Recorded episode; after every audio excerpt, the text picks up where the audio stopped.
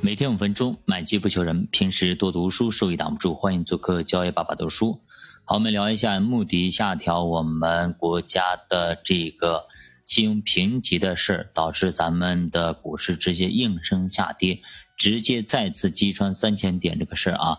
今天说实话，上证还是没有涨啊，其他的稍微涨了一点，还是没有突破三千点啊，还在两千九百多点这个位置啊。其实这一次呢，又一次击溃了很多人的心理防线。那么，目的为何会下调咱们的信用评级的预期呢？说白了啊，咱们目前的话，很多方面可能啊，真的没有那么乐观。包括很多数据，为什么用很多政策提不上来？包括房地产等等啊，也进行了一些救治，但是效果不理想。呃，股市呢也非常非常的惨淡啊，各个方面可能都不太好。现在呢是啊，老百姓没有信心，企业没有信心，包括啊国外的很多的信用评级机构也没有信心。那可能这场病啊，还真不是一场小病，甚至有可能还是一场大病。所以呢，可能大家真的是要做好啊过冬的准备。冬天可能即使它快要过去了，也会有乍暖还寒那一刻。即使到了春天啊，也可能会比冬天还要冷，所以很多人可能还要准备好被子。棉衣棉服呢，可能还不要把它给收起来，还放在衣柜里面，随时准备着穿出去啊。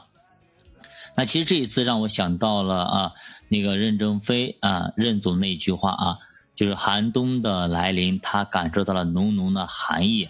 所以历届啊，任正非老爷子每次发出寒冬的一些信号，结果没过多久，真的就应验了。所以说，任正非他的眼光还是非常非常独到的。所以很多时候我们在分析一些行情也好，一些东西也好啊，要多方面的参考。那其实呢，我们在读很多很多的书籍啊，我也在考最近考虑这件事情。读了很多的书籍啊，很多的一些投资的一些方法、一些理念和价值投资啊，感觉这些理论跟咱们 A 股啊，貌似有那么点点的不和谐。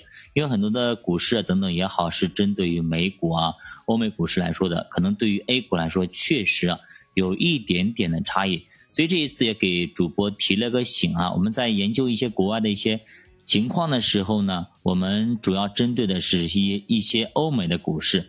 那么咱们布局的时候就不能够拿他们那边的情况来套咱们这边东西，可能我们现在还处于他们的初期阶段，所以呢，咱们布局呢最好是全方位的布局，全世界的布局。所以邓普顿教你逆向投资那本书确实写的非常好。我们很多很多时候思维不能局限在 A 股各个板块的轮动，更多的可能局要放眼全世界各个。地方的股市来进行综合的配置，这样才能够做到均衡。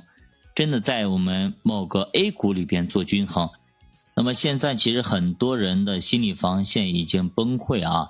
那现在在三千点以下，您这个时候再去割肉，我觉得是非常非常的不可取啊，非常不可取。那主播是依然选择啊不动，依然选择。那如果有增量资金在一些合适的范围内选择自己喜好的标的，也会进行相应的一些按照步骤的一些加仓。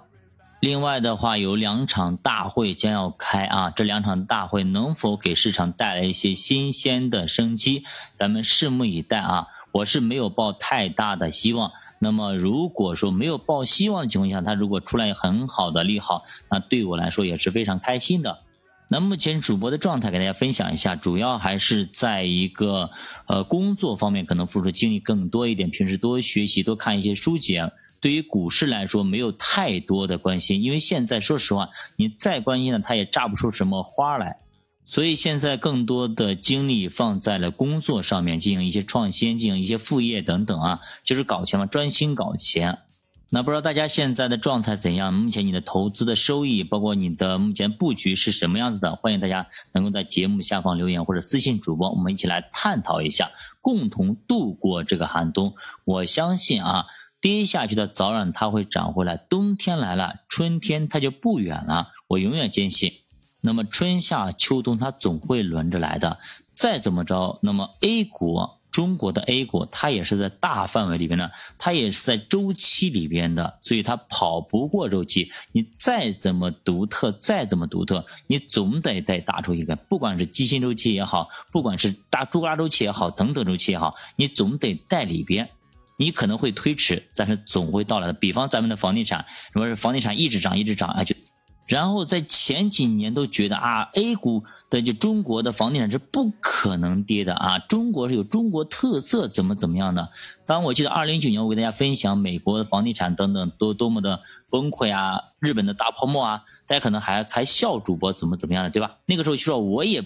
想不到，那么咱们的房子能够跌成什么样子，怎么生活或者卖不出去等等等等。毕竟大家疯狂的在买，在排号的摇号，那么放进去五十万，放进一百万才有资格去摇号。所以在那种疯狂的情况下，你让我去想象着房子卖不掉，房子没人买，那是无法想象的。但是，对吧？还是出现了，还是来临了。所以呢，我在读那个《富爸爸穷爸爸》的时候，那房子几万块钱、两三万块钱一套，对吧？都没人买。都全大街全是挂房子的，没人买房子。他在跑步的时候跑来跑去，哎，去选一些房子，就感知不可思议。但是这种场景它就会出现，只是呢，可能还没临到那个时候。所以说，有些东西它可能会迟到，但是它终究会到来。好的，九八读书陪你一起慢慢变富，咱们下节再见。